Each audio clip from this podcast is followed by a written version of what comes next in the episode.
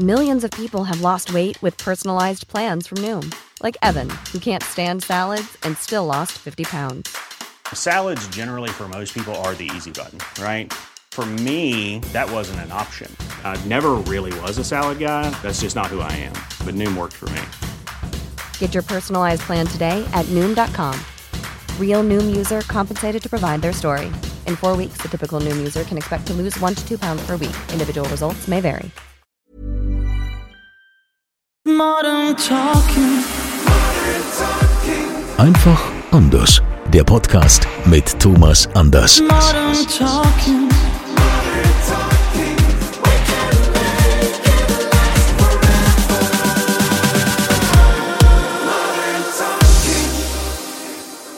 Schön, dass ihr wieder mit dabei seid beim offiziellen Thomas Anders Podcast. So privat wie nie erlebt ihr ihn hier in seinem Wohnzimmer. Beziehungsweise sind wir heute wieder, heute sind wir mal ausgewichen ins, ins Office. Ist heute Business-Tag? Das kommt drauf an, aber es, es war mir heute nach Office. Und es ist ja auch schön hier. Also, Also der Kaffee schmeckt genauso gut wie bei dir zu Hause, Na, muss ich schon sagen. du. Also da hast du dir schon Mühe gegeben. aber beim nächsten Mal sind wir wieder im Wohnzimmer. Okay. Ihr könnt uns ja jederzeit die Fragen stellen an podcast.thomas-anders.com und die Fragen, die wir hier veröffentlichen und die Thomas beantwortet, belohnen wir mit einer Podcast-Kaffeetasse, aus der man auch Tee, Tee trinken kann. Gell, Thomas? Ja. Also herzlichen Glückwunsch schon mal Melanie aus Münster. Und jetzt kommt die Frage von Melanie. Die sagt, lieber Thomas, du bist ja schon sehr früh erfolgreich gewesen und hattest dieses Leben eines Stars. Hat ein Thomas Anders eigentlich jemals auch schon mal eine Toilette geputzt? Also, Kann ich ich jetzt, gehe jetzt mal kann, davon kann, aus, ich kann jetzt ich jetzt die Nora-Frage beantworten? Also ich gehe jetzt mal davon aus, dass sie nicht meint fremde Toiletten. Sie meint jetzt wahrscheinlich eher, ob du äh, auch schon mal zu Hause das Klo äh, geputzt hast, so als Superstar. Ob du das jemals gemacht hast, weil du ja natürlich äh, Star, äh, ganz früh Star wurdest. Natürlich habe ich das gemacht. Und ihr könnt euch gar nicht vorstellen, wie oft ich irgendwo, keine Ahnung, wenn ein Hund mal reingemacht hat und das auch weggemacht hat, dann bin ich überhaupt nicht zu schade zu. Natürlich habe ich das gemacht, aber nicht gerne. es, aber es muss ja gemacht werden. Gut, also ihr, ihr seht, äh, Thomas geht's wie jedem von uns äh, und äh, es ist völlig legitim, auch solche Fragen zu stellen. Wir waren ursprünglich stehen geblieben bei der Geschichte, wo es richtig losging bei dir. Ne? Dieter Bohlen getroffen, dann der eigentlich da jetzt äh, Produzent war und dann habt ihr You My Heart, You My Soul und das war dann dieser Riesenerfolg. Und du hast aber auch gesagt, dass Dieter Bohlen ja eigentlich gar nicht vorgesehen war, dass der dann mit dir auf der Bühne gestanden hat. Ihr als, als Duo. Das war nicht vorgesehen. Es war wirklich so, es war, Modern Talking war als Duo gedacht, aber es sollte irgendjemand gecastet werden, der neben mir steht und, und ich war immer als eben die Stimme und, und auch das Gesicht von Modern Talking geplant. Und, aber weil der Erfolg so überraschend kam für uns, ja, mussten wir, weil wir eine Fernsehsendung hatten, mussten wir ähm, jemanden neben mich stellen. und, und wie gesagt, das, das war im Grunde dann äh, äh, auch Dieter und auch wirklich zur Ehrenrettung. Ich glaube nicht, dass er sich bewusst war, was damit ausgelöst wird. Also, dass Modern Talking so ein Erfolg wird. Und man konnte ja, wir sind dann, dann äh, in die Charts eingestiegen und, und in der zweiten Woche waren wir auf Platz neun und wir haben gewusst, es kommt dann großer Erfolg auf uns zu. Da fängt man ja jetzt nicht in der zweiten Woche an, die Protagonisten auszutauschen. Ich meine, das wäre das Dämlichste, was man machen kann, ja. Und ähm, das ist daraus äh, geworden. Das, ja, Also- also dass Dieter Bohlen dann im Grunde mm, 50 Prozent halt eben von Modern Talking wurde. Okay. Und ist es nach wie vor so? Also Dieter Bohlen, der, der kann ja selbst nicht singen. Also wahrscheinlich denkt er, er kann singen, aber ich meine, Ich glaube mittlerweile auch nicht mehr. Aber, ähm, aber das ist ja auch vollkommen wurscht. Ähm, ob man nun singen kann oder aber nicht singen kann. Für die Öffentlichkeit ist halt eben dieses Bild Modern Talking, das sind zwei. Das ist der Blonde, das ist der Dunkelhaarige. Und ähm, das Einzige, was mich interessiert, dass ich singen kann. Ja, aber wie seid ihr denn jetzt damit umgegangen, wenn, wenn das so ursprünglich gar nicht vorgesehen war? Und jetzt auf einmal, okay, jetzt machen wir halt hier, hier so weiter und dann, dann, dann reist man miteinander. Wie, wie, wie sah denn diese tägliche Arbeit aus? Naja, durch die Promo-Phase ähm, äh, war das natürlich extrem und man muss sich vorstellen, wir sind natürlich nochmal zweite Woche, dann waren wir auf Platz neun, die Woche später ab der dritten Platz zwei und dann ging es auf die eins und es musste sofort ein Album her. Aber die Plattenfirma sagte, dass, dass wir gehen jetzt auf die eins zu, wir haben diese Verkäufe und das ja nicht nur in Deutschland, sondern die Nachbarländer Deutschlands kamen ja auch mit den mit den Veröffentlichungen und und mit den ja Top-Chart-Positionen. Ihr müsst jetzt ein Album machen. Und das haben wir dann auch relativ schnell gemacht. Also The First Album kam dann auf den Markt und wurde auch Nummer eins. Ähm, und, Verrückt. Ähm, ich, und dann ist, war nun wirklich etwas, was, was, ja, man heute, glaube ich, gar nicht mehr so machen würde, weil er so erfolgreich war, haben wir ein halbes Jahr später das zweite Album rausgebracht. und, und Wahnsinn. Ja, und, und, und es war ja zuerst You My Heart, You My Soul, da kam You Can Win If You Want, halt eben als Single, und dann kam Sherry Sherry Lady, und es war noch größer, und Sherry Sherry Lady ging in Asien überall durch die, durch die Decke und, und äh, mit diesem Album, und äh, es gab überhaupt kein Halten mehr. Ja, und wahrscheinlich in der Zeit, als es ja so gelaufen ist, als man vom Termin zu Termin und das, äh, ich meine, dieser Erfolg so präsent ist, da, da funktioniert man da nur, oder? Ich meine, hast du da großartig Zeit, jetzt drüber nachzudenken, was da gerade eigentlich alles passiert? Oder bist du da äh, vom Manager, von der Plattenfirma, seid ihr da nur auf die Bühne geschoben worden, von Termin zu Termin? Wie kann man sich das vorstellen? Naja, es ist so, dass, dass ähm, es gibt ja ähm, diesen, diesen wunderbaren Spruch, ähm, jedem Anfang liegt ein Zauber inne. Und man kann es ein bisschen umdefinieren, jedem Neuen liegt auch ein Zauber inne. Das heißt, ich gehe jetzt von mir aus, ich habe ja immer was Neues kennengelernt, andere Länder bereist und das war ja alles großartig und, und das war die ersten Monate liefen wirklich durch wie ein Traum. Man, man ist von einem Erfolg zum anderen. Man konnte es gar nicht fassen. Aber was ich dann gemerkt habe, so im Jahren, sind einem guten halben Jahr, mh, kam man doch, doch plötzlich schon ein bisschen an seine physischen Kräfte.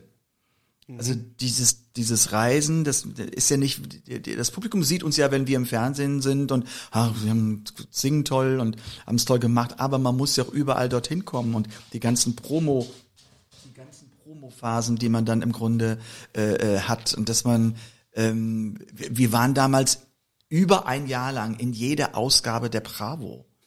Und es ist ein Jahr lang mit uns ein Fotograf der Bravo gereist.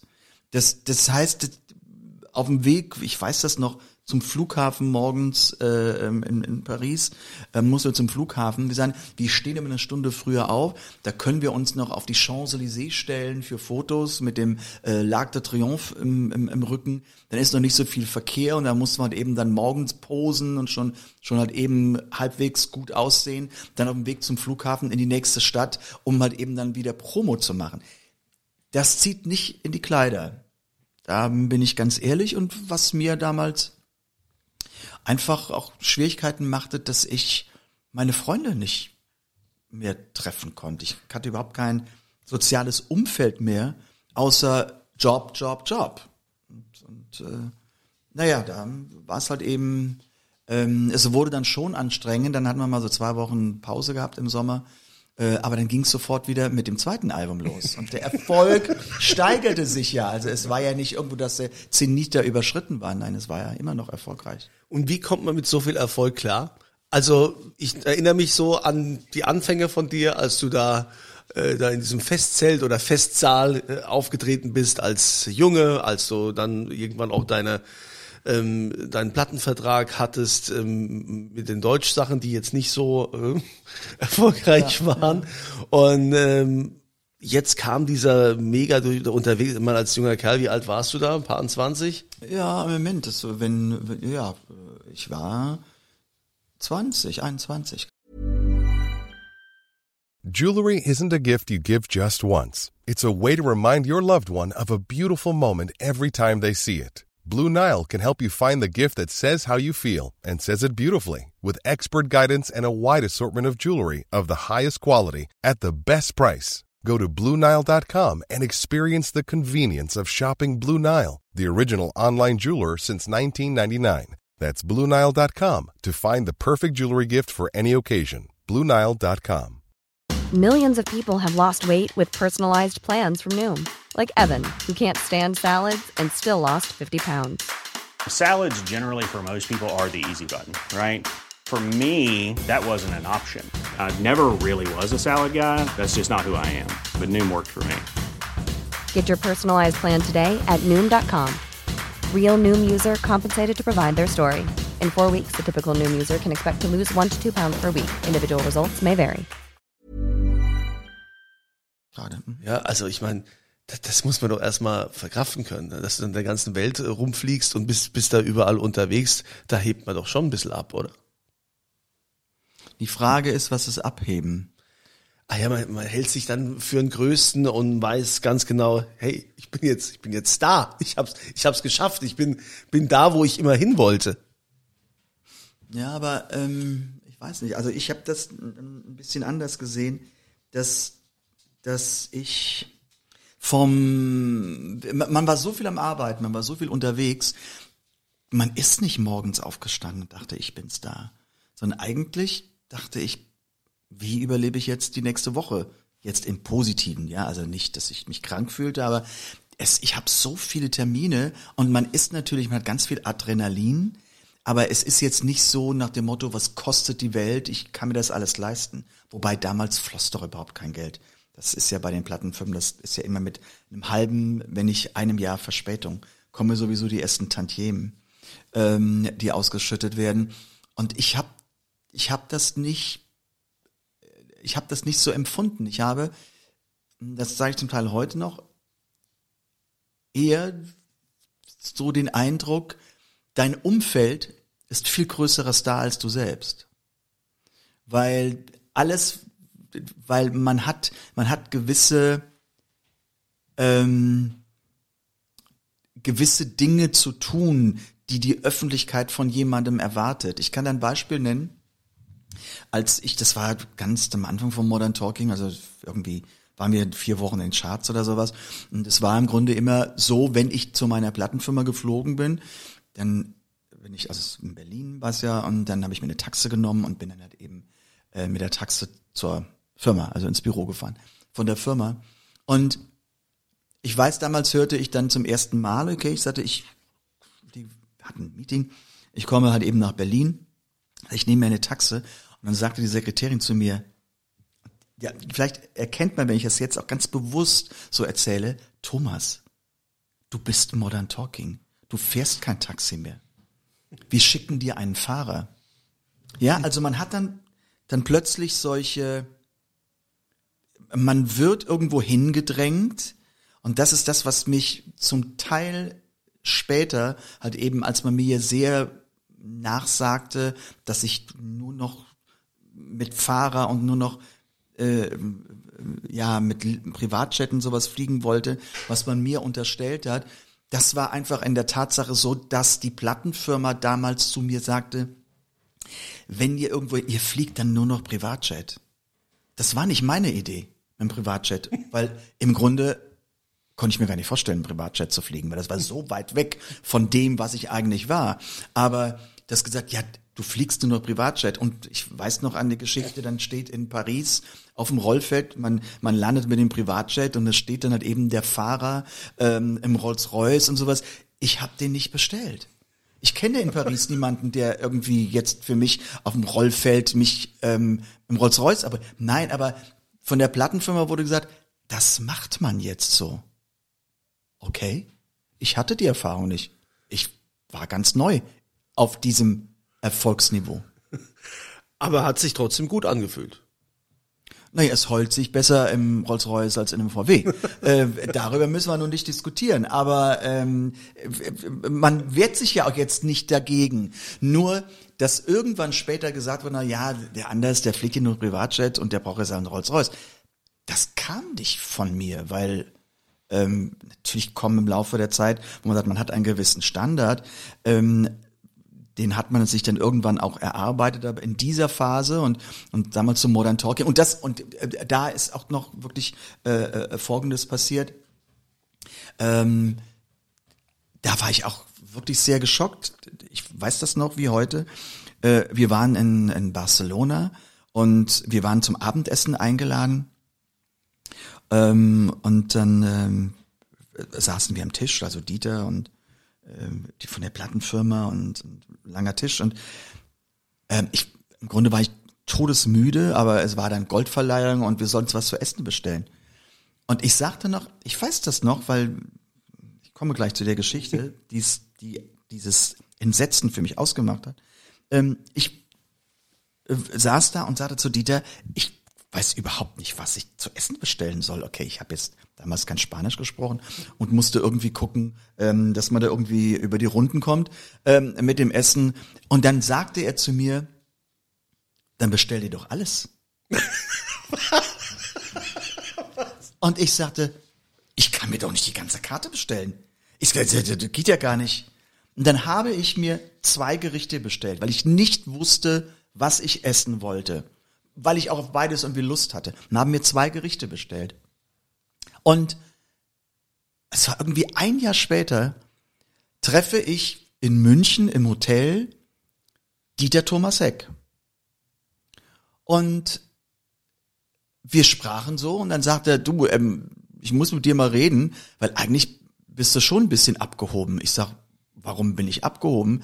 Ja, Dieter hat erzählt, du hast dir in Barcelona die komplette Karte vom Essen runter bestellt. Da bin ich, bin ich fast ausgerastet. Weil es war seine Idee, dass ich es, und er erzählt es, als hätte ich es gemacht. Ich fand das so, ich fand das so unterirdisch. Ähm, und das sind natürlich alles auch mentale Geschichten, die einen belastet haben. Und äh, ähm, es waren nicht immer nur schöne Zeiten. Gut, das ist ja auch bekannt, dass das mit euch, ihr wart ja schon ein ungleiches äh, Duo und äh, darauf müssen wir auch dann nochmal eingehen ähm, zu einem späteren Zeitpunkt. Ich wollte nur noch mal kurz fragen wegen den Klamotten. Du hast mal letztens erzählt, dass das nicht geplant war, wie ihr angezogen wart. Er, er hatte irgendwie äh, einen Vertrag mit Adidas oder was und hatte dann seinen, seinen Jogging an Du warst wie immer gentlemanmäßig gekleidet oder modisch up to date. Ähm, wie wie ging das dann weiter jetzt mit, mit, mit der Mode? Hattet ihr dann jemand, der euch eingekleidet hat und beraten hat? Ich meine, heute ist das ja Standard mittlerweile. Ja, das gab es damals nicht. Es gab damals keine, keine Personen, die keine Stylisten. Also heute, ähm, es gibt heute, ich meine, ich habe jetzt keinen täglichen Stylisten. Ähm, das ist wirklich, also da kann man von aussehen, ausgehen, die ganzen, alles was wir sehen so in den in den Medien, in der Presse, die ganzen ähm, Influencer und und auch Kardashians, die ganzen amerikanischen jungen Topstars, die haben alle ihre ähm, Stylisten.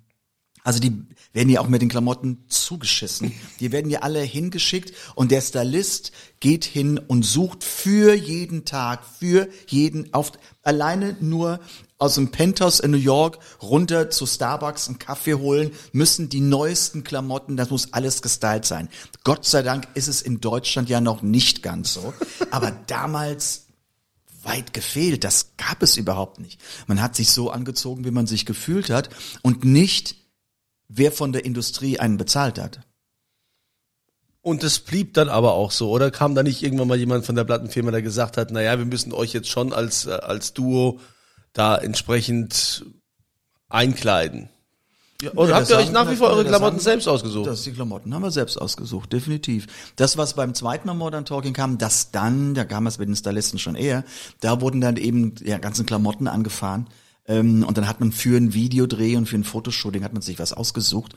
Ähm, aber auch das war ziemlich moderat. Also moderat meine ich jetzt, man konnte immer noch das aussuchen, was einem gefiel. Das war immer so und nicht was was momentan was ist Trend oder was ist morgen Trend und ich muss hier einen Trend vorgeben. Ähm, das war es einfach nicht. Wenn du jetzt mal so Revue passieren lässt, deine Zeit mit Modern Talking, was war so der Erfolg oder was war das System Modern Talking? Was, was stand da dahinter? Ich glaube, das System war, dass wir kein System hatten. Ich glaube, das ist, so kann man es vielleicht am besten erklären. Gut, das können wir ja dann in der nächsten Episode nochmal aufgreifen. Äh, Thomas, Thomas, komm, jetzt geh ich schon wieder weg. Mann, jedes Mal gehst du weg. There you are, looking just the same as you did last time I touched you. And here I am, close to getting tangled up inside the thought of you. Do you love him as much as I love her? And will that love be strong when old feelings start to stir? Looks like we made it. Left each other on the way to another love.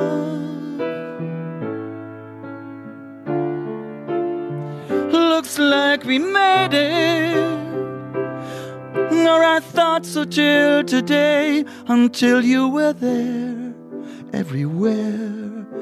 And all I could taste was love the way we made it.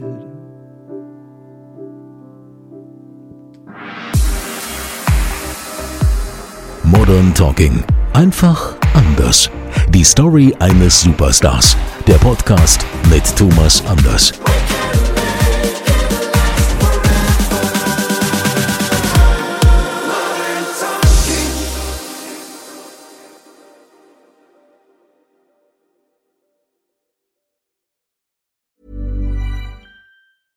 Even when we're on a budget, we still deserve nice things. Quince is a place to scoop up stunning high-end goods for 50 to 80% less than similar brands. They have buttery soft cashmere sweaters starting at $50, luxurious Italian leather bags, and so much more. Plus, Quince only works with factories that use safe, ethical, and responsible manufacturing. Get the high-end goods you'll love without the high price tag with Quince.